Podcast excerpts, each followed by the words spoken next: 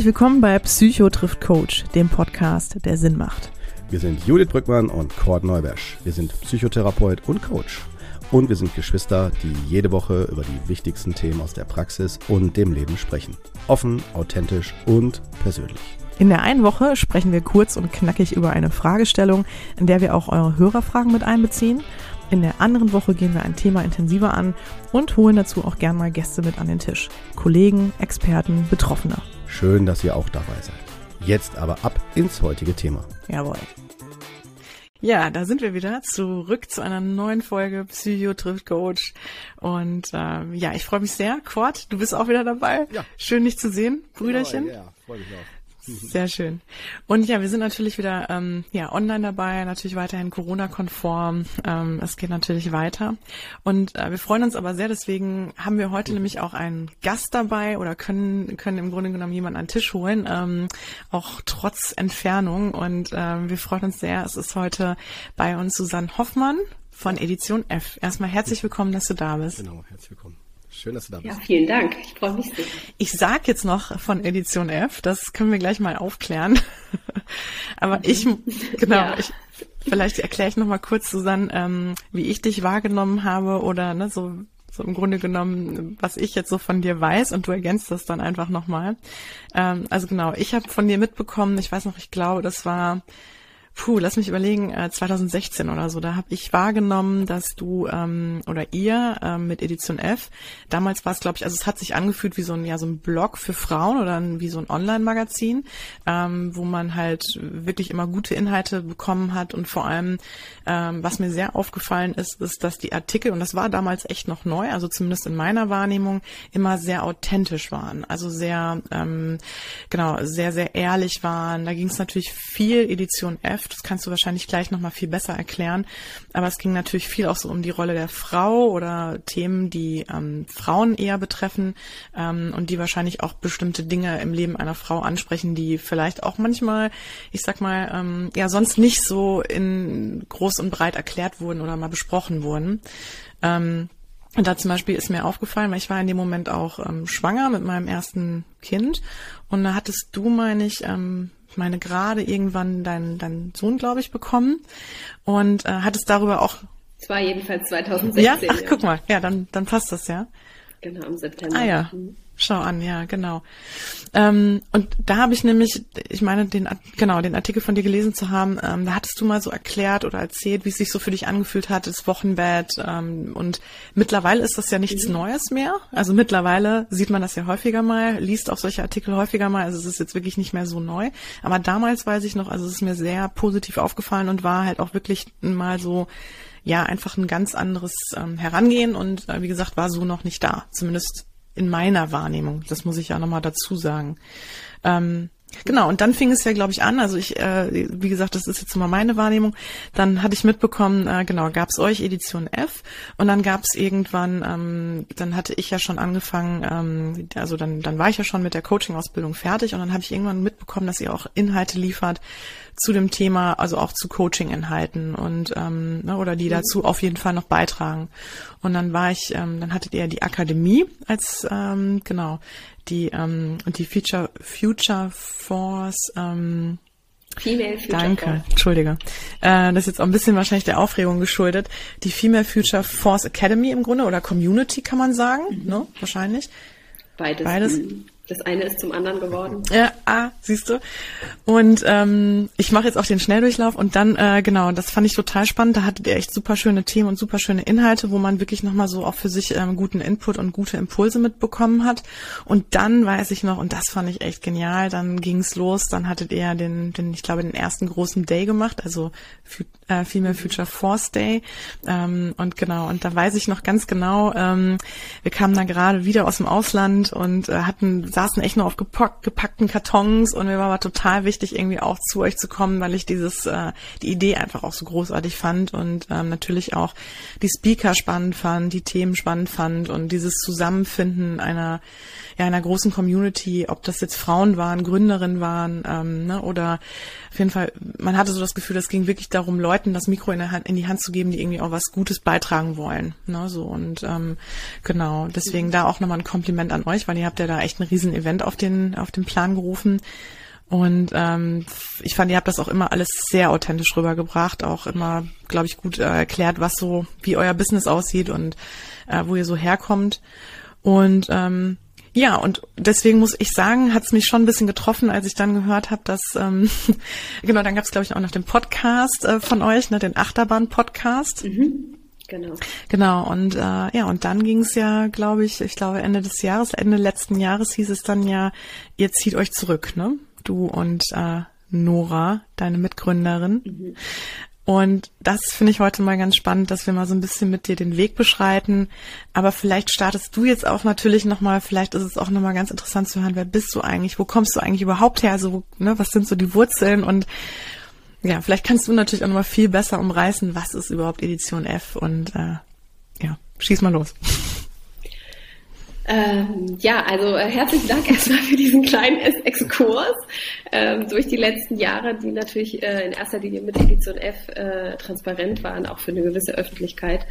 Ähm, ja, also du hattest in der, im Vorgespräch gerade eben gesagt, ich soll mich äh, selber vorstellen. Dann habe ich äh, natürlich irgendwie nachgedacht und äh, wie, wie du es auch schon gesagt hast, bis vor kurzem war es immer noch, ja, ich bin Gründerin von Edition F und ähm, tatsächlich habe ich ja auch eine eigene Webseite jetzt seit ein paar äh, Wochen und da musste ich natürlich auch überlegen, okay, wer bin ich jetzt eigentlich? Was äh, klebt da vielleicht irgendwie für ein Etikett drauf? Ich habe mich dann für so einen Dreiklang entschieden von ähm, Entrepreneurin, ähm, Speakerin und Feministin.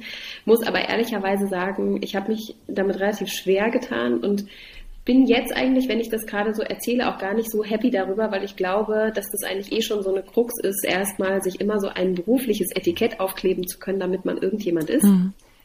Ähm, Total.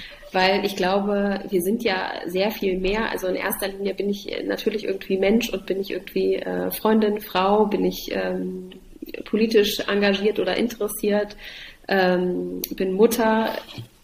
Ich, man bringt eigentlich so viel mit, extrem viel Erfahrung natürlich auch aus einem beruflichen Kosmos, aber dieses diese bestimmten Stempel erklären oft so schnell, ähm, wer man ist und dahinter ähm, bricht es dann oft so ein bisschen ab. Das ist, glaube ich, jetzt auch ein bisschen so eine Chance, vielleicht nochmal fern von dem, was man quasi beruflich macht, einfach noch ein bisschen mehr von dem zu erzählen, was einen ausmacht, was einen bewegt.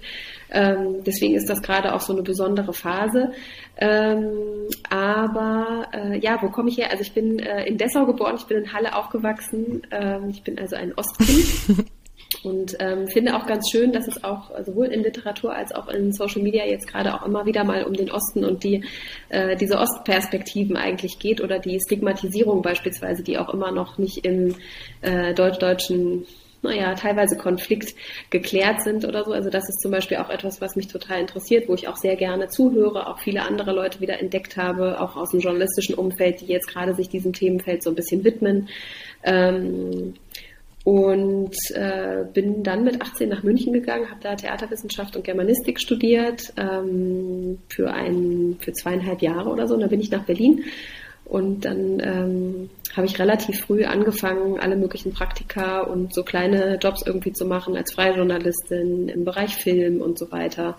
Ähm, und das Studium war relativ unwichtig geworden, ehrlich gesagt. Ich habe dann äh, auch über so ein Praktikumsprojekt ähm, das hieß Creative Village, das hatten so die UFA, ähm, die Taz und Scholz und Friends damals ins Leben gerufen, bin ich dann kleben geblieben bei Scholz und Friends und habe da dann schon gearbeitet. Und ähm, ja, also meine Eltern haben immer gewollt, dass ich doch noch einen Studienabschluss mache. Und ich habe immer so getan, als wäre das auch noch so. Und dann habe ich einen Tag vor Exmatrikulation, habe ich so, so krass Herzrasen gekriegt, dass ich mich doch noch angemeldet zur Magisterprüfung. Ich habe auch, ich habe es tatsächlich dann auch abgeschlossen, aber ähm, es hat über zehn Jahre gedauert und es lagen vier Jahre ohne eine Uni betreten zu haben dazwischen. Also es war wirklich ein bisschen absurd. Mhm. Ähm, und das äh, zeigt, glaube ich, so ein kleines bisschen, also meine Aufmerksamkeit ist dann schon immer sehr in dem, was mich gerade auch am allermeisten irgendwie interessiert. Mhm. Ähm, aber ich kann mich nicht ganz frei machen von bestimmten Konventionen. Und ich würde sagen, das ist so ein bisschen ähm, auch so in meinem Leben. Ich bin nicht total frei davon. Gleichzeitig habe ich immer wieder Lust, da auch ein bisschen gegen zu rebellieren. Das war in der Uni so, das war ähm, im Angestelltenverhältnis so. Ähm, und das ist natürlich auch so, wenn ich mir über neue Ideen Gedanken mache oder dahin, wo mein Weg so mich noch führen kann. Mhm. Ja, spannend. Äh, also das heißt, du hast ja da im Grunde genommen auch so einige ja, Umwege gemacht oder zumindest ähm, ne, hattest auch nicht so den absolut geraden Weg und hattest dann aber irgendwann, ja, wie kam es dann zu der Idee, ja, Edition F zu gründen oder hattest du auch sonst, gab es da irgendwie immer schon so eine Vision bei dir, Susanne? Oder ne, wolltest du schon immer in so eine Richtung gehen oder hat sich das irgendwie durch eine, ein gutes Angebot oder eine gute Möglichkeit ergeben? Ach naja, also ich komme ja aus einem äh, relativ traditionellen LehrerInnenhaushalt. Ah, okay. Also meine Großeltern waren äh, Lehrer, sowohl meine Großmutter als auch mein ähm, Großvater. Ähm, meine Mama ist es, ihre Geschwister oder die eine Schwester zumindest. Mein Vater kommt aus dem Vertrieb, also der ist eher wirtschaftlich quasi motiviert, ähm, stark mit Verkaufsthemen betraut. Ähm, aber ich habe nicht so dieses klassisch unternehmerische eigentlich mitbekommen. Ne? Und ich würde auch sagen, das ist in der Ostprägung auch nochmal ein bisschen was anderes, ne? weil es war auch gar nicht so um mich drum herum, zumindest in Kindertagen. Aber natürlich habe ich mich immer wieder für gesellschaftliche und politische Themen interessiert und natürlich auch für feministische Themen, auch zu einem Zeitpunkt, als das noch nicht so hip war oder Beyoncé irgendwie hinten Fat Feminism irgendwie auf ihrem Bühnenbild stehen hatte. Ähm, und das waren auch immer wieder Gespräche, die wir natürlich geführt haben in einem Freundeskreis, auch schon zu Zeiten, als Germany's Next Top Model noch in der ersten Staffel stand und wir irgendwie angetan und interessiert und vielleicht auch noch mit bestimmten Sehnsüchten oder ähm, Vorstellungen für einen selbst ausgestattet waren und gleichzeitig aber auch dieses kritische ähm, Hinterfragen beispielsweise von Körperbildern, von was passiert eigentlich mit jungen Mädchen im Fernsehen und so weiter. Ähm, und das war immer so eine Diskussionsgrundlage und irgendwann gab es einen Tag, da bin ich weggegangen von Scholz und Friends, weil ich irgendwie nicht mehr so Bock hatte auf die Werbung und ähm, hatte so ein kleines ja, so einen Sommer eingelegt an der New York University, also in New York und war da mit Freunden und kam zurück und wusste, ich konnte da eigentlich nicht mehr bleiben und hatte mit Nora dann damals gesprochen, die ich eben über einen erweiterten Freundeskreis einfach kannte. Okay. Und ähm, hatte sie eigentlich zu einem ganz anderen Job gefragt und dann meinte sie so, ach, äh, wir suchen eigentlich auch gerade, damals bei Gründerszene. Und dann ähm, ja, kam irgendwie eins zum anderen relativ schnell und dann war ich da und ähm, war aber auch relativ schnell wieder weg, weil Gründerszene einfach in dieser Wachstumsphase war, gerade an Axel Springer verkaufen wollte, ähm, alles bereinigen musste, viele Leute entlassen hat und natürlich in erster Linie Leute, die noch unter sechs Monaten, also innerhalb der Probezeit noch da waren. Dazu gehörte ich dann auch, so, also mein erstes Mal Arbeitslosigkeit so, ähm, mit irgendwie 30 oder 31 oder so war ich okay. da. Ähm, und das war eigentlich gar nicht so ein Riesenproblem. Also ich hatte auch am nächsten Tag schon den nächsten Job, ähm, den ich dann aber nach drei Stunden gekündigt habe, weil es einfach nicht gepasst hat. Und in der Zwischenzeit eben ich mit Nora dann schon gesprochen hatte, ey, man könnte doch irgendwie ähm, was gründen, was irgendwie medial sich mehr an Frauen orientiert und an Bedürfnissen, die halt in der aktuellen Medienlandschaft nicht abgebildet werden. Und das war ursprünglich meine Idee, die ähm, Nora für Gründerszene hatte als so ein, ich würde jetzt mal sagen, Ressort oder so ein Ableger. Ähm, und dann haben wir das halt gemeinsam relativ schnell irgendwie weitergesponnen und ich kann das gar nicht mehr so richtig begründen, aber es war so, wir haben da eigentlich nur einmal richtig drüber geredet und dann war für mich klar, das könnte ich jetzt eigentlich machen. Und dann war das nicht mehr lange. Also das waren vielleicht zwei Wochen und dann waren wir auch so committed, dass dann auch Nora gesagt hat, okay, dann gehe ich auch weg von Gründerszene und so und mit Kündigungsfrist und so und noch Sommer genießen und dann haben wir im September quasi 2000 was war denn das dann, 13 angefangen. Ah ja, okay. Ähm, ja, also es war so ein bisschen reingestolpert und ein bisschen reingeschubst und ein bisschen entschieden und irgendwie war das Thema schon da, aber nicht unbedingt dieses Unternehmerische oder die, dieser Wille, etwas Bestimmtes zu bauen. Ich war ja auch nur ganz kurz bei Gründerszenen. Also während Nora zum Beispiel so total eingefärbt war von diesem, da muss man eine Finanzierungsrunde machen, da muss man die ganzen VCs und Business Angels ansprechen und so. In den ersten zwei Monaten habe ich ständig gedacht, so, wovon redet die denn? Also ich habe überhaupt keine Ahnung. Ich stand, war ständig bei Google und so äh, unterwegs und habe irgendwie geguckt, was die Begriffe bedeuten, weil ich das einfach überhaupt nicht gecheckt habe. Ja, vielleicht können wir das auch ein bisschen ähm, gleich nochmal erklären ja. für die, für die Hörer und Hörerinnen. Ähm, genau, also was, was genau damit gemeint ist. Ähm, ja, also das heißt, ihr, ja, ihr musstet ja im Grunde erstmal, habt da versucht, äh, Geld zu bekommen, ne? Naja, ich habe immer relativ schlecht verdient und hatte also nichts auf dem Konto und irgendwie wollte ich das machen und ich würde sagen, es hätte auch viele andere Wege gegeben. Ich glaube aber 2013 ist halt auch wieder anders als 2021. Und manchmal stellt man sich dann die Frage, okay, welcher Weg passt gerade zu einem? Und wir waren damals in diesem Mindset von, wir suchen uns Business Angel und wir suchen uns ein ähm, starkes Netzwerk auch an GesellschafterInnen und ähm, an PartnerInnen am Ende, die uns vielleicht auch helfen können, ein Stückchen auf dem Weg. Ich würde sagen, diese Komponente von Netzwerk und Hilfe war am Anfang mehr gegeben als jetzt in den späteren Jahren. Ähm, aber ja, es war für uns in dem Moment die richtige Entscheidung, deswegen hadere ich damit jetzt auch nicht ewig. Das heißt, und wir haben jedenfalls ähm, Finanzierungsrunden gemacht, insgesamt drei Stück, aber wir haben auch Crowdfundings gemacht. Also wir haben alles so ausprobiert, um Edition F am Laufen zu halten und irgendwie auch Finanzmittel zu haben, um eben etwas Größeres zu bauen, als nur ganz organisch quasi vielleicht sehr viel langsamer aus uns selbst heraus. Das haben wir dann nach drei Jahren angefangen. Verstehe. Aber als du dann, das war 2013, sagst du, ne? Als ihr dann im Grunde gegründet habt, also oder mhm. euch entschieden habt. Und seid ihr in dem Moment dann auch ja auf Investoren zugegangen und ähm, habt die Idee vorgestellt? Relativ schnell. Mhm. Und da würde mich jetzt echt mal interessieren, das war ja eine ganz andere Zeit. Ähm, wurde das Thema, ne, was ihr dann im Grunde genommen ja wofür wofür euer Herz geschlagen hat, habt oder ne, also im Grunde ja Feminismus, aber jetzt mal ähm, auch anders gedacht. Ähm, hat das überhaupt schon, ist das auf Interesse gestoßen in dem Moment? Und oder wurde das auch schon so verstanden? Ja, wurde das so verstanden, wie man das auch heute natürlich viel besser versteht? Ähm, also sagen wir es mal so, ich glaube, das Thema Feminismus selbst, ähm, das war halt, das war schon noch relativ früh, deswegen wurde es natürlich nicht unbedingt von allen verstanden. Man hat aber schon verstanden, welche Relevanz Frauen für Wirtschaft haben. Okay. Das ist natürlich immer noch nicht tief genug in den Strukturen, aber es gibt natürlich genügend Leute, die das auf einer Meta- und zumindest einer theoretischen Ebene durchaus verstehen. Mhm.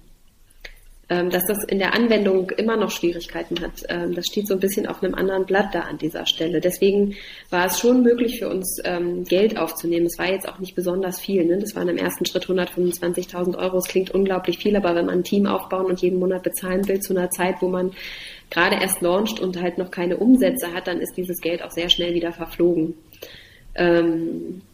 Und das sind auch Erfahrungen, die wir irgendwie machen mussten. Also die ersten drei Jahre ging es eigentlich permanent darum, wirtschaftliche Sicherheit herzustellen, oft auch durch Finanzierungsrunden. Ein Prozess, der ein bisschen müßig ist, weil man dann weniger Zeit hat, um sich um das Produkt zu kümmern und um die Community zu kümmern und um das Team zu kümmern. Und ich glaube, als wir das irgendwann gedreht haben, damals mit der Female Future Force und dem Crowdfunding, da ist wahnsinnig viel, hat in unseren Köpfen sozusagen da sich verändert, auch zu der Rolle von Geld und wo das eigentlich als Legitimierungsgrundlage für ein Unternehmen herkommen sollte. Und das heißt nicht, ich ähm, äh, möchte damit nicht sagen, dass nicht ähm, externes Investment für bestimmte Phasen sinnvoll sein kann, mhm. ne? wenn man sehr genau weiß, wo man das einsetzen möchte und wo es hingeht. Ähm, für uns war es aber irgendwann toller, einfach die Erfahrung zu machen, dass wir uns legitimieren können aufgrund von Mitgliederbeiträgen, aufgrund von Werbekunden, die die Plattform nutzen wollen, etc. Mhm. Event-Tickets. Ja, ja, klar. Vielleicht kannst du auch noch mal kurz ein bisschen erklären, Susanne, also was war denn genau das Konzept von Edition F, ne? Und ähm, wie ging es, also was hat sich auch daraus entwickelt? Also zum Beispiel, ne, Female Future Force ähm, als Community dann oder ähm, vielleicht kannst du da noch mal eure Gedanken und so ein bisschen den Weg dann von euch ähm, noch mal einmal erklären. Mhm.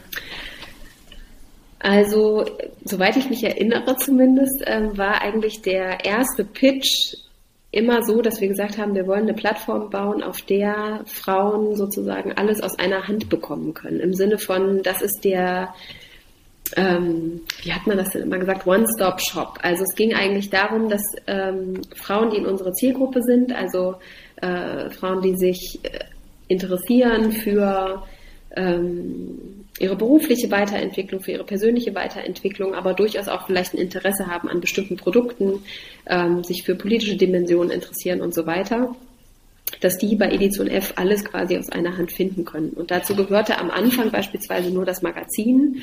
Und ähm, es gab mal so eine Shop-Idee, die haben wir dann aber gar nicht richtig verfolgt und das Thema Jobbörse beispielsweise. Mhm. Viele Sachen davon sind aber auch wieder weggefallen, weil wir gesehen haben, dass wir in einen Bereich beispielsweise nicht richtig reinpassen. Das Thema Shop und klassischer Konsum und alle möglichen Produkte, mhm. wir haben das damals so ähm, ausprobiert, das war eigentlich nicht das, was so hundertprozentig zu uns gepasst hat. Bei der Jobbörse haben wir festgestellt, ehrlich gesagt, keiner im Team hat richtig Bock da drauf. Also warum sollen wir was machen, was zwar irgendwie Sinn macht, aber wo eigentlich keiner richtig Lust hat, die Zeit zu investieren und ständig irgendwie hinterher zu telefonieren. Und ja. ähm, dann war die Idee irgendwann auch so, dass wir gesagt haben, ey, das machen wir jetzt nicht mehr. Mhm. Und das waren eigentlich immer sehr befreiende Entscheidungen, dass wir haben ja über Loslassen vorhin gesprochen, ähm, das loszulassen und sich dann lieber wieder auf was Neues zu konzentrieren, wo irgendwie positive Energie und nicht so viel Schmerz irgendwie drin steckt. Mhm. Und insgesamt muss man sagen, haben wir natürlich auch in unserem eigenen Mindset ähm, sind wir sehr viel offener einfach geworden. Während wir am Anfang immer von Frauen gesprochen haben, würden wir das, heute heißt es für Frauen und ihre Freunde oder Freundinnen. Mhm.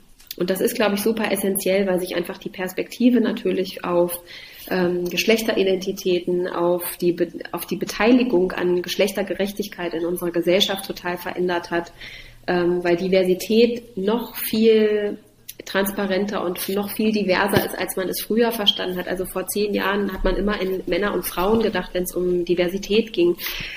Die Diversitätscluster sind so viel breiter und das muss man halt einfach anerkennen. Und da sind extrem viele Prozesse durch ähm, Menschen, die im Team gearbeitet haben, durch viel externes Feedback, durch einfach gesellschaftliche Weiterentwicklungen passiert. Und das, ähm, muss ich sagen, ist auch eine mit der größten Bereicherungen, einfach zu sehen, dass man nicht stehen bleibt, sondern dass man nicht nur selbst ein Unternehmen formt, sondern dass das Unternehmen einen auch selbst formt. Mhm, total.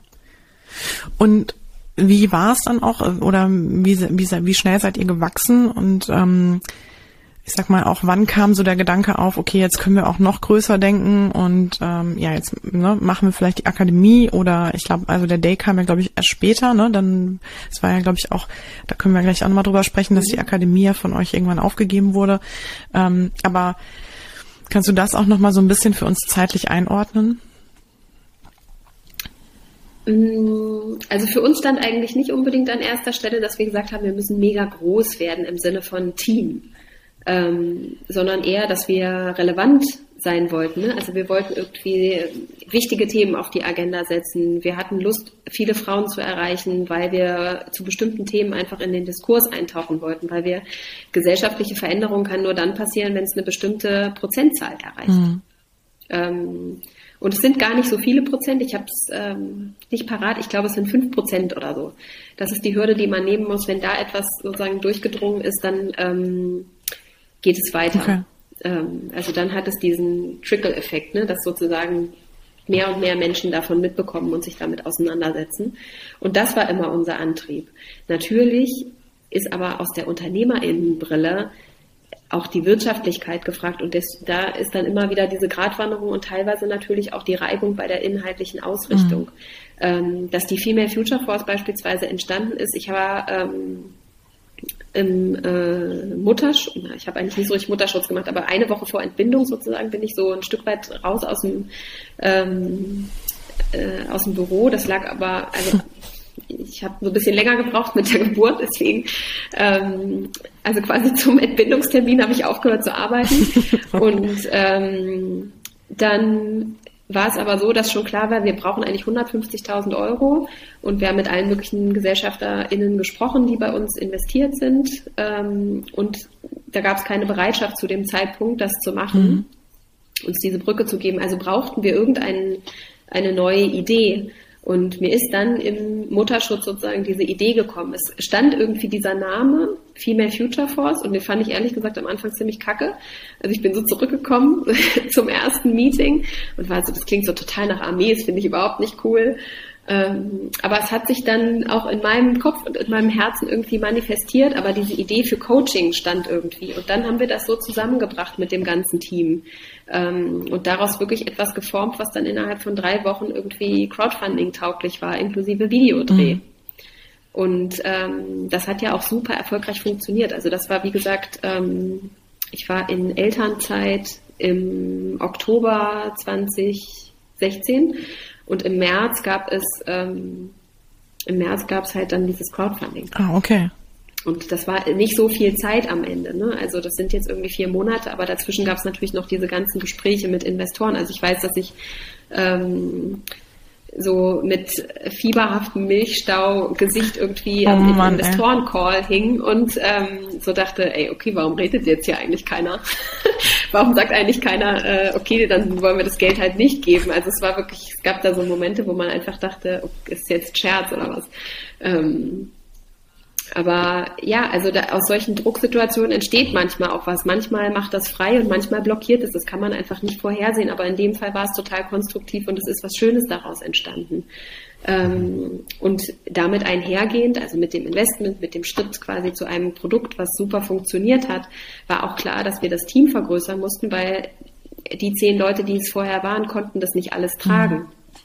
Und so sind wir halt ganz schnell plötzlich irgendwie 30 geworden oder 32 in der Spitze. Mhm. Und das hat wieder andere Herausforderungen gebracht. Ne? Ähm, und man hatte quasi ein neues Produkt zu handeln. Das Know-how dafür war in manchen Teilen nicht hundertprozentig da. Es waren super viele Detailprobleme, die auch dazu geführt haben, dass das dann nicht mehr so erfolgreich war. Am Ende nicht so sehr ein inhaltliches Problem als vielmehr ein Managementproblem. Und das kann man sich dann nur selbst sozusagen auf die, ähm, auf die eigene Fehlerliste schreiben und halt äh, Sachen davon mitnehmen. Und ähm, ja, ich meine, dieser Schmerz ist auch nach wie vor da, ne? weil für mich ist das weniger so, dass ich so denke, oh Mann, ey, ich habe jetzt hier ein Produkt eingestellt, ja, Mist. Mhm. Aber das, was da dran hing, waren ja dann in 2019 natürlich auch Kündigungen auszusprechen, die so wahnsinnig schwer waren, ähm, dass ich da bis heute auch noch immer äh, mit zu tun habe. Ne? Also das sind dann wieder Sachen, da merkt man auch, das, was wir gebaut haben, ist kein Unternehmen, das einfach nur an Skalierbarkeit ja. denkt oder an Wachstum, sondern ein sehr eigentlich auf eher familiäre Strukturen basierendes Unternehmen. Und das ist etwas sehr Schönes, das ist aber auch etwas sehr Schwieriges, weil natürlich in der Familie ganz viel mit Vertrauen zu tun hat und äh, manchmal in Wachstumsphasen, ohne dass man das möchte, man selbst in Situationen kommt, wo man Entscheidungen trifft, die das Vertrauen brechen. Ja. Oder zumindest ankratzen lassen. Und manchmal kriegt man es nicht mit und dieser Graben verschärft sich. Ähm, und dann kann man versuchen, das irgendwann nochmal zu klären, zu heilen, aber ja, dann hat man immer noch die Bredouille, dass man eben nicht wirklich Familie ist, sondern dass man am Ende noch Arbeitgeberin und äh, Arbeitnehmerin äh, darstellt. Das stelle ich mir auch ehrlich gesagt total schwer vor. Ähm, da warst du ja im Grunde schon an so einem Punkt, ne, wo du für dich oder äh, wahrscheinlich auch schon häufiger, aber ähm, wo es ja auch wirklich viel um dieses Thema Loslassen ging und auch zu sagen, okay, wir müssen jetzt nochmal neu justieren, ne, oder wir müssen jetzt nochmal uns neu ausrichten oder überlegen, was genau, wo müssen wir jetzt äh, ran? Und ähm, was würdest du denn sagen, aber Susanne, jetzt so am Ende auch, wenn es so darum geht, auch Dinge loszulassen oder Themen zu verändern oder sich halt weiterzuentwickeln, ähm, was hat dir immer geholfen zu wissen, das ist jetzt auch richtig oder das fühlt sich jetzt auch gut an, so wie es ist, ne?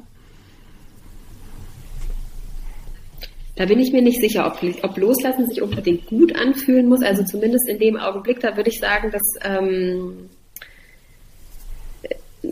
das muss nicht unbedingt gegeben sein. Ich glaube, es darf auch äh, schmerzhaft sein oder ich glaube, es darf sich auch erstmal nicht so toll anfühlen. Und trotzdem, also es gibt ja unterschiedliche Arten von Entscheidungen. Das eine ist so total rational.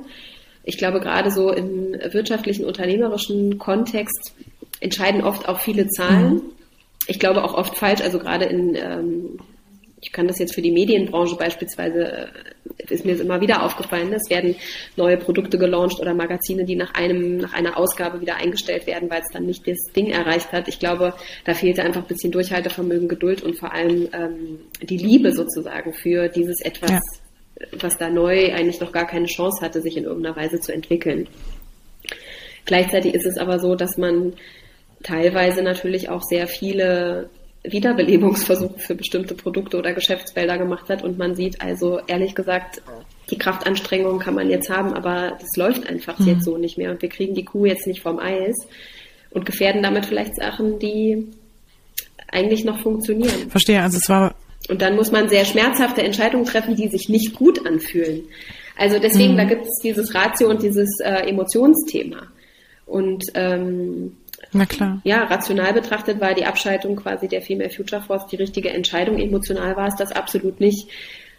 Trotzdem bei all dem Schmerz und es gab auch sehr schwierige Gespräche, wie gesagt, mit ähm, ehemaligen Teammitgliedern. Ähm, und da muss ich trotzdem sagen, irgendwann muss man das dann loslassen. Mhm. Also die Entscheidung selber fühlt sich vielleicht nicht immer toll an, aber also zu lernen, loszulassen, auch was, ähm, dass man jetzt an etwas auch nichts mehr rütteln kann, sondern dass eine Entscheidung getroffen wurde und die jetzt vielleicht nur faktisch richtig war, aber emotional nicht so toll, dann muss man im Nachhinein irgendwie lernen, das wieder loszulassen, damit man dann auch wieder befreit in die Zukunft gehen kann. Und das war auf jeden Fall, also ich weiß noch, es gab so Wochen, also zwei Wochen oder so, nachdem äh, wir die Kündigungen aussprechen mussten und so, ey, Nora und ich konnten gar nicht richtig arbeiten. Ne? Wir saßen, also wir haben so zwei Sofas in unserem Büro gehabt und wir lagen da die ganze Zeit und haben irgendwie über die, über diese Emotionen, die in uns sind und so gesprochen und den Schmerz und diese, und diese Trauer und den Abschied und ähm, auch über Enttäuschung oder das, was man selbst so gemacht hat und ähm, wir waren total paralysiert. Aber dann gibt's halt auch wieder den Punkt, wo du einfach sagen musst, okay, also ich habe jetzt hier zwei Wochen eine Kuhle in dieses Sofa gesessen. Mhm. Jetzt muss man wieder die Kissen aufschütteln und ähm, weiter geht's, ne? Äh, das Fenster aufmachen und ähm, jetzt irgendwie wieder was Neues entscheiden. Und das ist man dann auch wieder denen schuldig, die noch im Team sind und die auch noch Lust haben und die äh, eigentlich Bock haben, das Unternehmen wieder in eine neue Richtung zu drehen. Mhm. Ähm, und das ist, äh, hat, glaube ich, in erster Linie, wenn man ans Thema Loslassen denkt, hat ganz viel immer mit Ego zu tun. Also selbst auch jetzt die Entscheidung ähm, zu gehen bei Edition ja. Hat auch was mit Ego zu tun. Da kommen wir wieder zu diesem Eingangsthema. Bis vor, weiß nicht, drei Monaten habe ich immer gesagt, ich bin die Gründerin von Edition F und jetzt habe ich gar nicht so richtig was zu sagen. Ja, ist natürlich auch also eine Identitätsfrage, ne? Ich habe Sachen gemacht, die mache ich gerade nicht mehr. Mhm. Ähm, ja. Und das ist total okay, aber da hinzukommen, dann zu sagen, das ist irgendwie okay und sich selbst erstmal gar nicht so unter diesem, wer bin ich eigentlich immer selbst zu betrachten, das hat halt was damit zu tun, dass man dann sein Ego ein bisschen loslassen muss. Und auch ähm, diese Rolle Gründerin, Geschäftsführerin, ähm, sich davon nicht verführen quasi zu lassen. Mhm. Ne? Das ist auch beispielsweise etwas, was ich zu der neuen Geschäftsführung gesagt habe von Edition F, dass das ähm, dass man sich davon so ganz schnell verführen lässt, auch mit einem gewissen Status oder eine bestimmte Rolle zu haben. Und eigentlich ähm, das Wichtige ist, sich immer in den Dienst der Sache zu stellen. Mhm. Ja, aber ich glaube, das ähm, und hinten anzustehen. Ja, aber ich glaube natürlich, wie du schon sagst, ne, es fällt halt irgendwie auch schwer. Ne? Jetzt habt ihr ja auch, ich finde, sehr viel mediale Aufmerksamkeit am Ende ja auch erhalten. Ne? Und das ist ja allein schon genau auch durch die durch die mhm. Veranstaltung, die ihr gemacht habt, oder ne? Ähm, also ich finde, das hat ja dann äh, genau. Wie viele Besucher hattet ihr beim letzten Präsenzday im Grunde genommen dann, Susanne? Ähm, wie viel war das?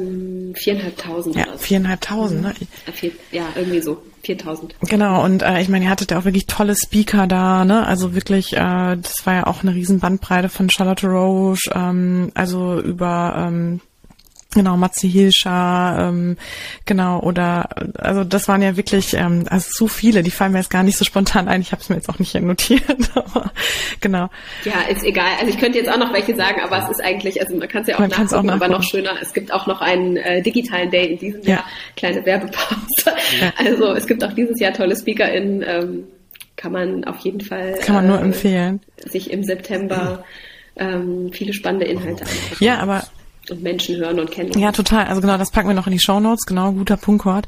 Ähm, ja, aber also, ne, ich glaube, natürlich hattet ihr dann irgendwann auch, ähm, wurdet ihr auch ganz anders wahrgenommen. Wie hat sich das denn für dich auch angefühlt, Susanne, zu merken, okay, ähm, irgendwie ist jetzt doch aus so einer relativ also ne, Idee, die man erst hatte und man gedacht hat, so jetzt kommen, wir schmeißen uns da einfach mal rein, ähm, ist dann doch auch was Großes geworden und ihr wurdet wahrgenommen, ne? Ihr wurdet von der Gesellschaft wahrgenommen. Ist das, mhm. was hat das mit dir gemacht? Voll. Also jetzt, wo du auch gerade, weil du kamst jetzt von Ego, ne? Was hat das mit dir gemacht? Ja. Genau. Ähm, also es ist tatsächlich so, so privat bin ich ähm, eigentlich eher äh, introvertiert und eher schüchtern. Also mir fällt das oft schwer, in bestimmten Situ sozialen Situationen ähm, reinzugehen und ich habe da so bestimmte Ängste. Ähm, ich muss mich da oft überwinden ähm, total anders als Nora. Das war auch eine super Ergänzung, weil die ähm, Netzwerk total gerne und so. Und für mich ist das oft richtige Arbeit, ah, okay. das zu machen. Ähm, gleichzeitig stehe ich super gerne auf Bühnen und erzähle Sachen. Mhm. Also das sind ich und ich habe da so ein bisschen, das ist so ein ähm, mein Vehikel ist ein bisschen so eine Persona quasi zu entwickeln. Also ich bin auf der Bühne total gerne so offen und nehme auch den Raum ein und erzähle gerne die Dinge. Mhm. Aber sobald ich runterkomme, ist für mich das Schlimmste eigentlich, Also es ist sehr, sehr schön und es ist trotzdem für mich extrem anstrengend, wenn Leute auf mich zukommen und dann sofort mir Fragen stellen und so. Ich finde das eigentlich total schön und ich möchte alle ermuntern, das auch weiterhin zu machen, weil es ist mein Problem und nicht euer. Okay. Ähm, aber es ist, das ist für mich richtig anstrengend, mhm. in dieses Eins zu eins zu gehen und available zu sein und so. Das ist, ähm, weil ich dann plötzlich, wenn ich außerhalb dieser Schutzzone auf einer Bühne ähm, mit einer Lampe im Gesicht, wo ich den Rest gar nicht wahrnehme, ähm, bin ich plötzlich wieder viel mehr ich. Mhm. Und ähm, das fällt mir oft sehr schwer, Menschen gegenüber, die ich nicht so kenne und noch nicht diese Vertrauensebene habe, da viel von mir zu zeigen. Und gleichzeitig weiß ich eigentlich, dass das was Wertvolles ist, dass man das macht und dass man sich darauf einlässt. Und ich auch war, unglaublich viele schöne Begegnungen hatte. Deswegen, also die Menschen sollten das auf jeden Fall weitermachen, weil es mich auch trotzdem bereichert, auch wenn es mich Kraft kostet. Das ist so ähm, interessant. Aber das ja. ist so, ja, also ich mache das sehr gerne und ich brauche dieses ähm, Vehikel, als gäbe es mich quasi in Bühnenausgabe und in Privatausgabe. Ja, was doch eigentlich auch, also finde ich immer so wichtig, auch dass man das von sich selber auch weiß und auch erkennt, ne? Also dass man damit auch dann irgendwie umgehen kann. Aber interessanterweise ähm, hätte ich euch den, also hätte ich die Rollen euch äh, komplett umgedreht zugeschrieben. Also interessant, also von, von außen betrachtet. Inwiefern? Dass ich die Netzwerke. Ja, und bin? auch, dass du diejenige bist, die mehr nach außen oder nach raus geht oder auch mehr so die Bühnenpräsenz dann auch nicht jetzt, das meine ich auch gar nicht jetzt so von wegen total genießt oder innehat, sondern aber zum, also zumindest sich da mehr zu Hause fühlt oder halt auch ein bisschen, du, du kamst für mich da auch immer etwas offener rüber als Nora. Also ich hätte jetzt ähm, zum Netzwerken zu dem Thema hätte ich dich natürlich immer eher angesprochen, vielleicht als Nora so gefühlt. Solltet ihr nicht. Nora kann das wirklich ganz Nein, also äh, glaube ich auch, und um Gottes Willen. Und äh, ich will das Nora auch gar nicht, ne, aber es war ganz interessant, dass ich das so wahrgenommen habe, warum auch immer. Also vielleicht hast, hast du da jetzt auch was anderes in mir angesprochen als, oder das kann ja auch unterschiedlich sein, das kann ja auch individuell sein. Ähm, und was ich bei dir auch immer sehr wahrgenommen habe, ist das, äh, fand ich immer sehr bewundernswert. Ich fand dich immer rhetorisch unheimlich ähm, ja so auf den Punkt. Also du hast immer unheimlich flüssig und immer super gut rhetorisch geredet, auch auf der Bühne, wo ich so dachte, also das würde ich überhaupt nicht hinkriegen auf der Bühne. Also da ne, nicht total aufgeregt zu sein und weil ihr habt ja da wirklich dann vor Tausenden von Menschen gesprochen, die wirklich ne, wegen eurer Idee da waren, wegen dem, was ihr auf die Beine gestellt habt, da waren.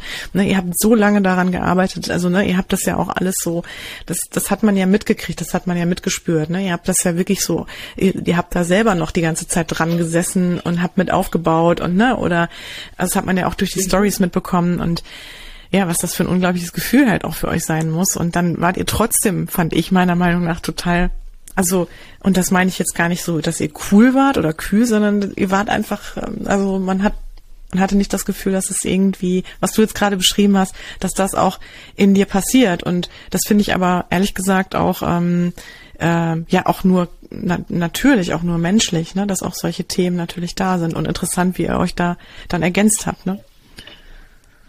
Ja, also ich glaube, wir glänzen sozusagen an unterschiedlichen Stellen und ich glaube, also auf einer Bühne gut zu sein oder gerne zu sprechen, ist etwas komplett anderes als ins Eins zu Eins. Ja, das sagtest du auch gerade. Wie gesagt, klar. mir fällt ja. das sehr viel leichter, in einem anonymen, am Ende sehr anonymen Publikum meine Botschaft zu senden, als quasi in den Eins zu Eins Austausch zu gehen. Ja. Ähm, das spricht eine andere Art von ähm, Präsenz einfach an. Ja. Ähm, und ja, also da sind wir einfach an sehr unterschiedlichen Stellen, glaube ich, gut, obwohl ich Nora auf einer Bühne auch gut finde, aber ähm, total ja, ist sie gerade, auch. Also du auch. sagst beispielsweise ähm, auch das Thema Rhetorik, ne? Also Nichtsdestotrotz, auch mir geht es oft so. Ich hab, war vorhin mit einer Freundin ähm, spazieren und die meinte so, ja, sie hat jetzt ähm, einen Podcast und so und ähm, ist, glaube ich, einer ihrer ersten oder überhaupt der erste, den sie macht. Und ähm, ja, sie hat da auf jeden Fall auch Angst und sie macht das mit einer Kollegin zusammen und die hat auch immer Angst, dass sie eventuell was, ähm, dass sie dumm rüberkommt. Mhm. Und meinte dann so, ja, das kennst du wahrscheinlich gar nicht, weil du bist ja ständig irgendwie und redest und dann meinst du, ja, was glaubst du? Also ich denke das eigentlich andauernd. Ich erinnere mich auch oft nicht. Die Sachen ähm, ziehen an mir vorbei wie in so einem Film. Ich glaube, das ist wirklich so diese Persona von mir auf der Bühne, die erlebt das immer alles total intensiv. Dann komme ich runter und erinnere mich nicht, weil ich nicht Teil der Story war okay. ähm, oder Teil der Show. Ähm, und frage dann oft Leute, ob das okay war, was ich gesagt habe, weil ich es einfach nicht mehr so präsent mhm. habe. Und ähm, ich habe da auch Angst vor. Also vor diesen externen Bewertungen, ob das äh, schlau war, ob das ähm, was auch immer. Also in der Dimension, in der man sich gerade thematisch unter, unterwegs, in der Dimension, in der man thematisch unterwegs ist, ob das hinreichend war zu dem Standard, den ich selbst aber erfüllen möchte oder den das Gegenüber, die den äh, erwarten von mir. Mhm. Und ähm, diese Unsicherheiten hat, glaube ich, ähm, haben, glaube ich, viele, aber ich habe sie in jedem Fall auch. Mhm. Und ähm, also gerade auch jetzt nach dem Weggang, ne? Ähm, du hast mich gefragt, was hat das mit mir gemacht, dass ich ähm, dann Aufmerksamkeit bekommen habe. Ich glaube, es hat mit mir nicht unbedingt ähm, egomäßig was verändert, dass ich so dachte, oh Mann, wie wichtig ich bin oder so. Aber natürlich ist es etwas, was mir gezeigt hat, dass es eine Wertschätzung gibt. Mhm für das, was ich mache, dass es eine Anerkennung gibt ähm, und dass es sich dann irgendwie auch lohnt, weil wenn jetzt niemand hören wollte, was wir als Team, möchte ich jetzt auch mal sagen, irgendwie zu sagen hatten, ne? sowohl im Magazin als auch vielleicht eine Chefredakteurin ähm, in bestimmten Medien oder Bühnen oder Nora und ich mhm. oder andere Menschen aus dem Team. Ähm, aber jetzt mit dem Weggang fiel natürlich diese Komponente auch ein Stück weit weg. Mhm. Ähm, und ich habe mich das frage ich mich ehrlich gesagt auch bis heute noch. Ich habe, ich sende ja gerade relativ wenig, also ganz selten mal, wenn ich so irgendwie denke, ja, jetzt heute habe ich irgendwie Lust. Aber es hat nicht mehr diese Regelmäßigkeit und das hat ein bisschen was damit zu tun, dass ich gerade ein Stück weit auch mein Thema verloren habe. Ah, okay. Also ich konnte jetzt nicht einfach so weitersenden, was ähm, ich mit Edition F gemacht habe. Das heißt nicht, dass das Thema Feminismus mir nicht mehr wichtig ist oder dass es nicht wahnsinnig viele Punkte gibt, ähm, über die ich da in diesem Umfeld auch nachdenke. Ich denke über viele Sachen nach, auch natürlich in die Zukunft gerichtet, aber so dieses tägliche Sendebedürfnis hatte ich einfach nicht oder habe ich jetzt gerade irgendwie nicht. Das ähm, wird, glaube ich, sich jetzt in den nächsten Wochen nochmal ein bisschen verschieben, aber ähm, und das setzt einen dann vielleicht, oder mich hat es auch ein Stück weit unter Druck gesetzt, mir dann Social Media anzugucken. Und ich habe es manchmal einfach ausgespart, weil man natürlich sieht, dass ganz viele Leute die ganze Zeit senden und man hat, ich hatte dann immer das Gefühl, oh mein Gott, ich mache mhm. nichts, ähm, verschwinde ich. Verstehe.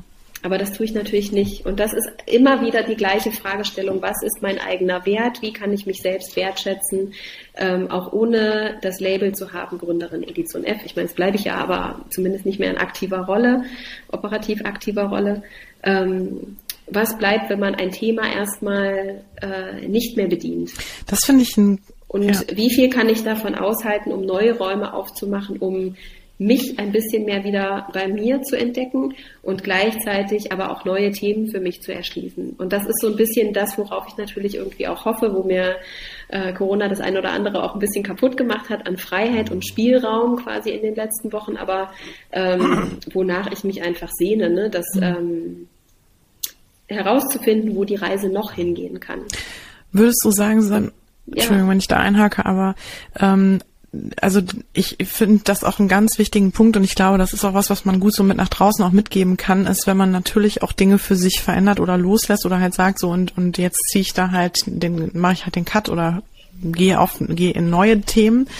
Ähm, das wäre so, dass man natürlich auch in dem Moment irgendwie für sich äh, sich auch wieder neu finden muss, ne? Also wirklich auch so eine Art neue Identität auch wieder finden muss. Und ähm, hast du denn da, und ich erlebe das auch bei vielen Klienten, die dann sagen, ähm, so und jetzt, ich äh, höre jetzt erstmal auf, ich mache jetzt erstmal gar nichts mehr und ähm, mal gucken, was dann kommt. Und dann habe ich aber häufig das Gefühl, dass genau das ähm, Schwierigkeiten bereitet. Dieses Gefühl von, die haben äh, 200 Prozent gegeben über Jahre, sind total eingespannt gewesen, mhm. ne?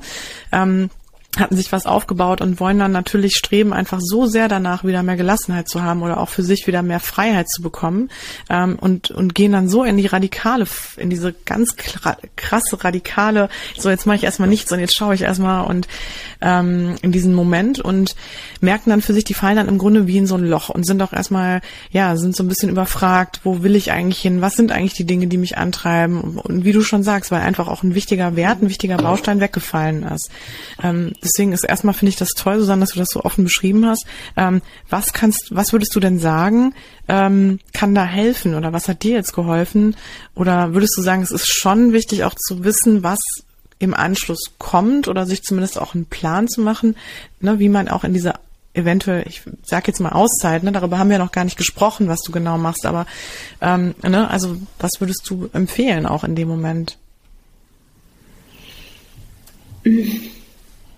Ehrlich gesagt, also es gibt, glaube ich, ähm, in meinem Freundeskreis, äh, ist jetzt nicht mehr ganz so präsent, aber als ich äh, jünger war, in jedem Fall, gab es entweder ähm, eher so äh, Freundinnen von mir, die so wie ich waren und nach einer beendeten Beziehung oft auch einige Monate, manchmal sogar auch Jahre keine weitere feste Partnerschaft hatten, sondern eher so ähm, das Thema Exploring genutzt haben und einfach unterschiedliche Leute kennengelernt haben, bis halt mal wieder irgendwie jemand dabei war.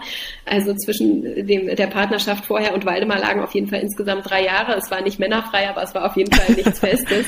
Ähm, und dann gab es aber auch Freundinnen, die sozusagen immer von Beziehung zu Beziehung gegangen sind. Und so ein kleines bisschen äh, würde ich das damit vergleichen. Natürlich, es ist oft sehr viel leichter, einen Absprung zu finden, wenn der nächste sichere Hafen irgendwie in Sichtweite ist und man das Gefühl hat, dass man da sich eigentlich schon sehr zielgerichtet drauf zubewegen kann.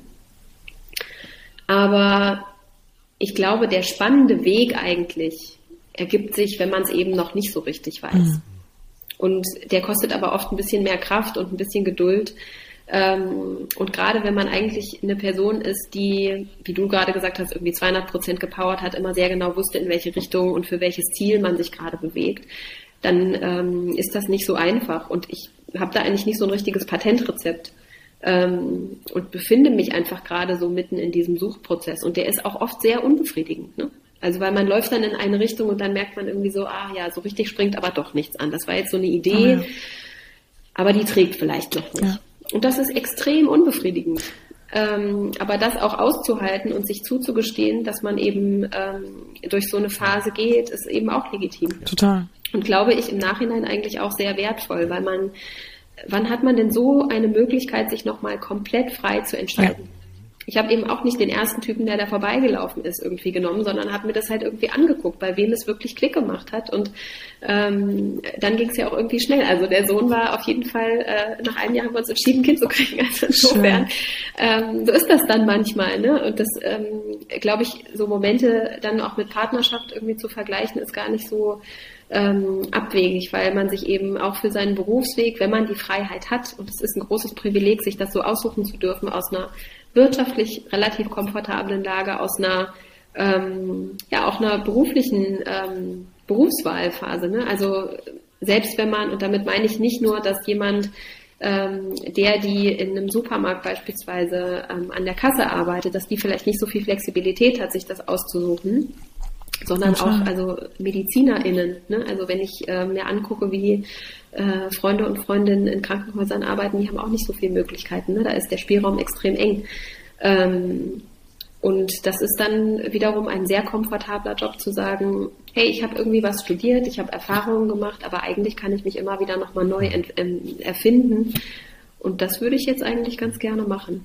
Und manchmal braucht man dafür auch Mut. Also es gibt beispielsweise ein paar Bo-Ideen und manche davon kosten mich mehr Mut und manche weniger. Und jetzt muss ich mich mal noch entscheiden, wofür ich den aufbringen kann. Das klingt aber auf jeden Fall spannend, echt. Ähm, darf man denn fragen, Susanne, warum du oder warum ihr Edition F dann ja verlassen habt?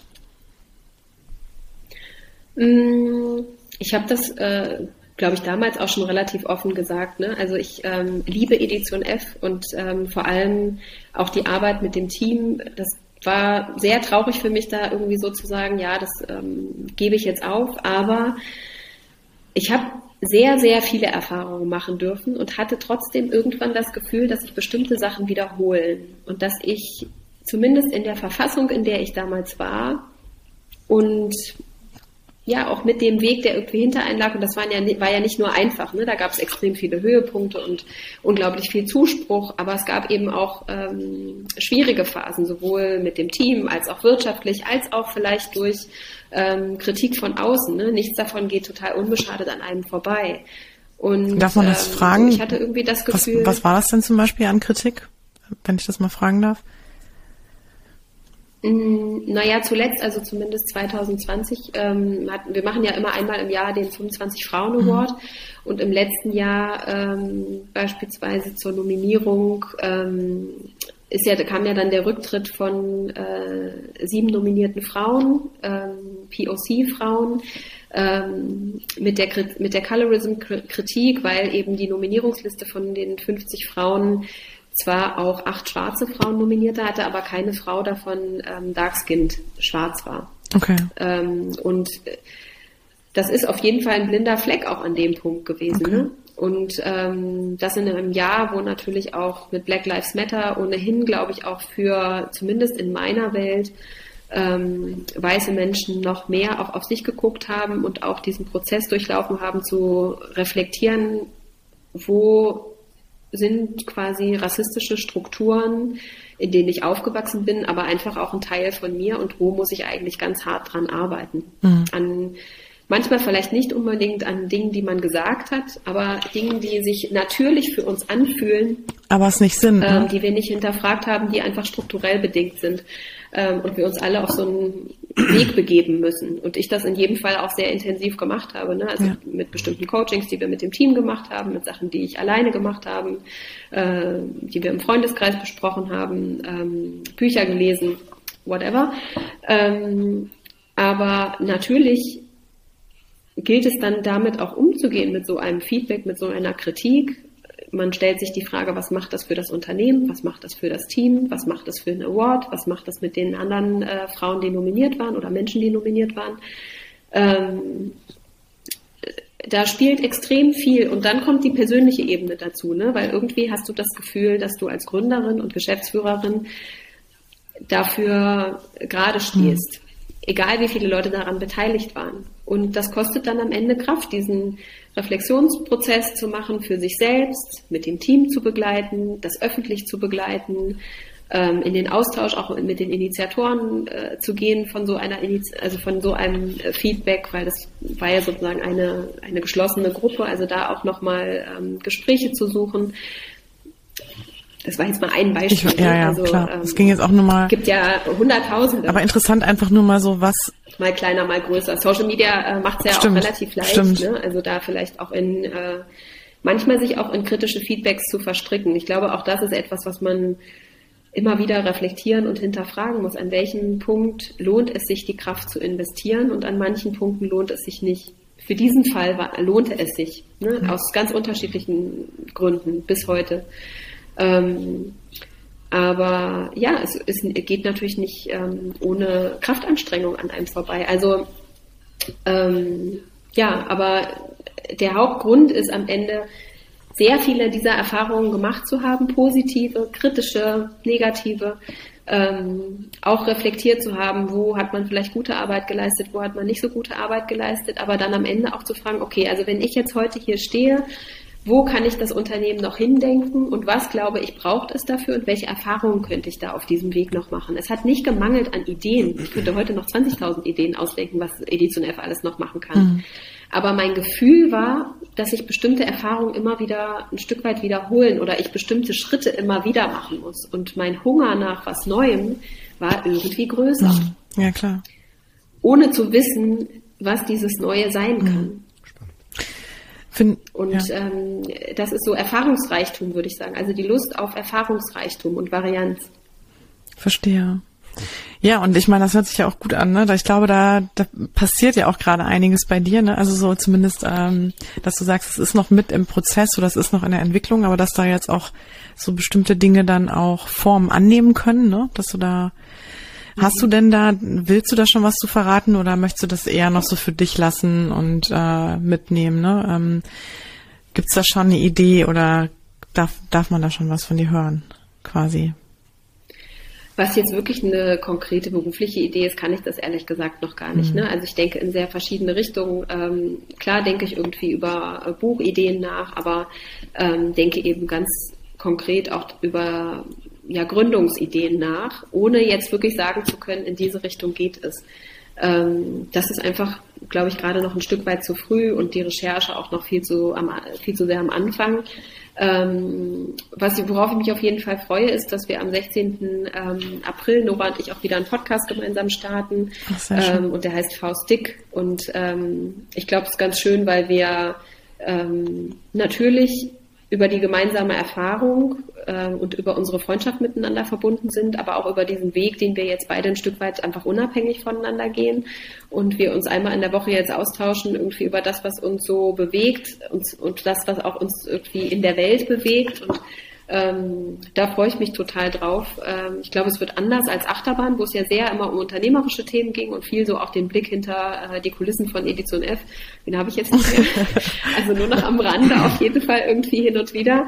Ähm, aber ja, also da, das finde ich irgendwie schön und das ist so ein guter Wiedereinstieg mhm. für mich, dass ich so sage, okay, jetzt haben wir ja so ein Projekt, das machen wir irgendwie so einmal in der Woche und ähm, habe mir damit auch wieder ein kleines bisschen Struktur und Routine irgendwie gegeben. Das ist ja auch etwas, ähm, das kann man immer erst wertschätzen, wenn man es nicht mehr hat. Ja, ja.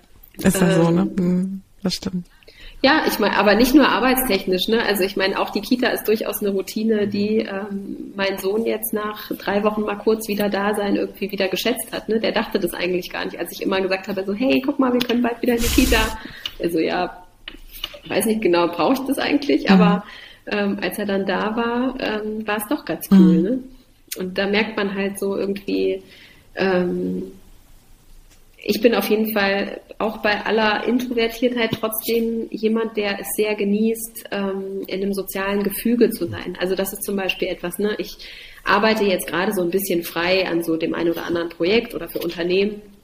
Und ich finde das inhaltlich oft spannend, aber ähm, ich vermisse total dieses Teamthema. Das wäre also gemeinsam mit anderen Leuten und zwar nicht nur im Sinne von mehreren freie Leute arbeiten ab und zu mal miteinander, sondern ähm, wirklich mit festen Menschen, die im Optimalfall irgendwann auch immer mal wieder an einem Ort zusammenkommen oder sich verlassen können aufeinander, die mehr voneinander wissen als nur ihren Arbeitsbereich. Ähm, das fand ich immer sehr, sehr schön und würde ich mir natürlich auch irgendwann wünschen es ist so lustig, weil also Nora zum Beispiel sagt ganz oft zu mir, also worauf sie jetzt gerade gar keinen Bock hat, ist sowas wie Team aufzubauen oder zu steuern. Und ich denke so, ja, also das Erste, was ich machen würde, ist ein Team. Ja, aber das wollte ich dich auch gerade. Also wenn das Geld da wäre. Das finde ich auch eine ganz wichtige und spannende Frage eigentlich, die sich ja jetzt dann, finde ich, in diesem Moment, in dem du gerade bist, ja auch stellt. Was sind so die Dinge, die dir so wichtig waren auch in der Zeit von Edition F, ne? Oder die dir so, also was sind so die Werte, die du auch daraus mitnimmst und ähm, die du für dich auf jeden Fall, wo du sagst, okay, genau, das will ich wieder mit, will ich wieder haben oder ne? Oder das kann ich auch mal, kann ich jetzt erstmal wieder ablegen oder hinter mir lassen. Aber genau das finde ich auch ganz wichtig ähm, für sich halt herauszufinden, ne? Ja, also es gibt unglaublich viel natürlich, was ich aus dieser Zeit äh, mitnehme. Also dass ich äh, Team sehr wertschätze, ist äh, in jedem Fall so. Ähm, worüber ich natürlich gerade sehr viel reflektiere, ist einfach auch das Thema Führung. Ne? Ähm, ich glaube, es gibt äh, durchaus äh, einige oder auch etliche Sachen, die ich gut gemacht habe, aber auch etliche Sachen, die ich nicht so gut gemacht habe. Und ich könnte sicherlich, ähm, ich denke über so einen Vortrag nach äh, zum Thema schlechte, schlechte Führung, eine Erfolgsgeschichte.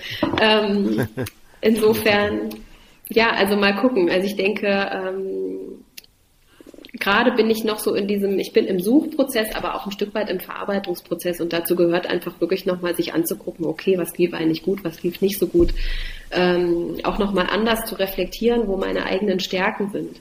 Ähm, ich meine, das, und das ist auch etwas, das wird einem natürlich eigentlich auch durch das Miteinander ganz gut immer wieder gespiegelt. Also zum Anfang beispielsweise, Nora dachte immer, dass ich die organisierte und ja, so alles im Griff und Projektmanagement und keine Ahnung.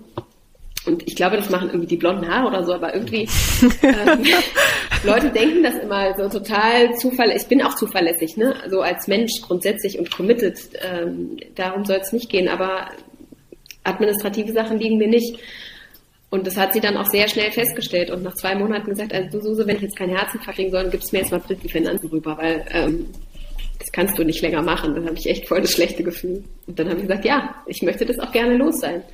Und nach drei Jahren eigentlich mit dem äh, mit der Elternzeit oder nach zweieinhalb Jahren mit der Elternzeit, äh, wo sie auch das Sales-Team übernommen hat, war ziemlich klar, dass sie eigentlich die bessere Netzwerkerin und die bessere ähm, ja, Leitung für das Sales-Team ist und ich viel besser aufgehoben bin bei kreativen Prozessen. Mhm. Und das war auch gut. Also wir haben zweieinhalb Jahre quasi eigentlich ein bisschen ja, uns eigentlich nicht die optimalen Rollen ausgesucht. Interessant, ja. Und das lag daran, dass wir so ein bisschen Allrounder sind und irgendwie konnte man das dann schon, aber das Herz hing halt ein Stück weit woanders. Wobei ich jetzt nicht sagen will, dass Noras Herz nur an Zahlen hängt. Also das hängt auch noch an vielen kreativen Prozessen. Das ist so. Ja, spannend, wirklich spannend. Äh, das ich, also eine letzte Frage, die ich da auch wirklich noch zu dir hätte, weil da müssen wir, glaube ich, so langsam zum Ende kommen. Aber ähm, ist auch was würdest du sagen, ist wirklich wichtig, wenn man gründet und vor allem, wenn man auch nicht unbedingt alleine gründet, ne, sondern zu zweit gründet oder wenn man ein Team hat ähm, und auch natürlich Verantwortung hat.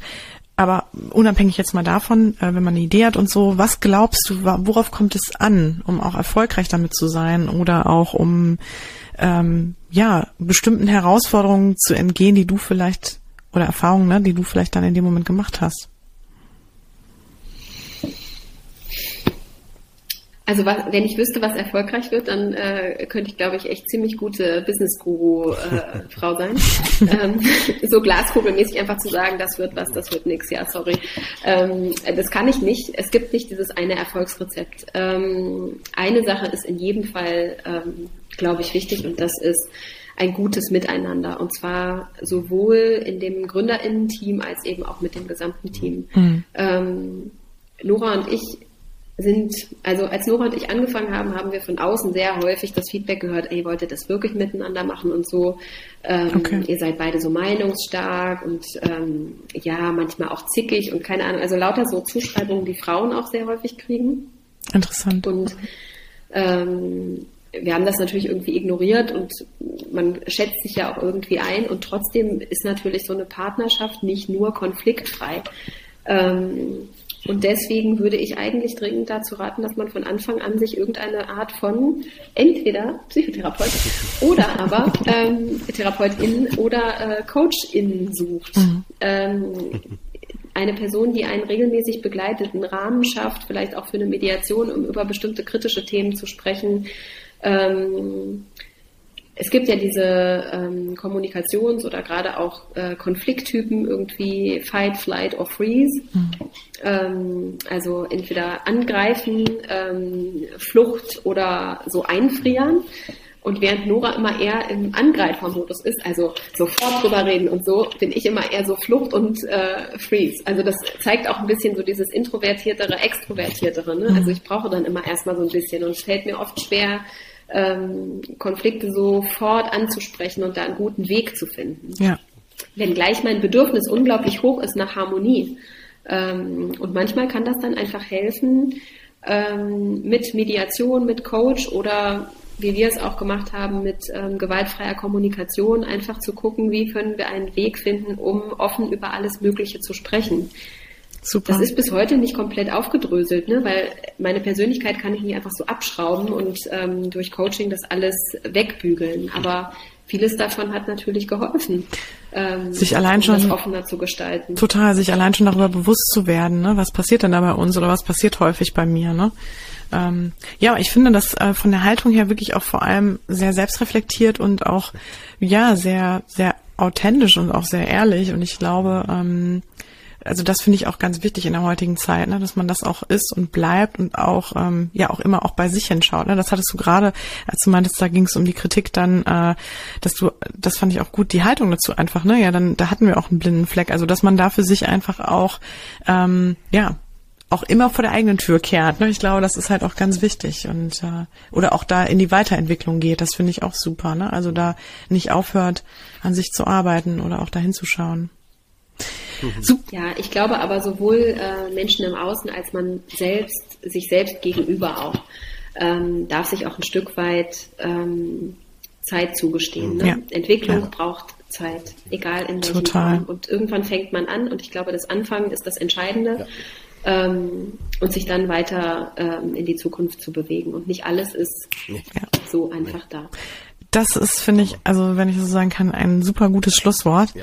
Ähm, es sei denn, Susanne, du hast noch irgendwas hinzuzufügen, aber ich finde äh, an der Stelle. Nein. cool.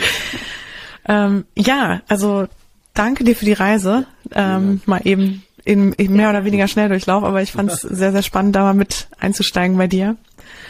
Und ja, schön, dass du bei uns warst. Mhm. Ja, herzlichen Dank für die Einladung. Hat es äh, viel Spaß gemacht hier am Abend. Sehr schön und viel das Erfolg. freut uns. Auch weiterhin. Ja, weiterhin genau, weiterhin viel Erfolg mhm. und äh, das ist, äh, wir werden ja auf jeden Fall noch weiterhin von dir hören. Euch auch. Danke, Susanne. Ja. Bis dann, ne? Ciao. Ciao. Das war Psychotrift Coach, der Podcast, der Sinn macht. Wir möchten euch damit unterhalten, inspirieren, informieren und bewegen. Solltet ihr etwas auf dem Herzen haben, ein Thema oder Fachgebiet beisteuern oder einfach euer konstruktives Feedback zum Podcast loswerden wollen, immer her damit. Ihr findet uns bei Facebook, Instagram, YouTube, Twitter und Co. oder unter psychotriffcoach.de. Dort bekommt ihr auch immer alle aktuellen bzw. weiterführenden Informationen zu unseren Folgen und Gästen. Wir danken euch von ganzem Herzen für euer Ohr und freuen uns, wenn ihr unseren Podcast bei iTunes mit ein paar lieben Sternen bewertet, über die sozialen Netzwerke teilt oder einfach mit Freunden und Bekannten darüber sprecht. In diesem Sinne, bis zum nächsten Mal, ihr Lieben. Wir freuen uns drauf.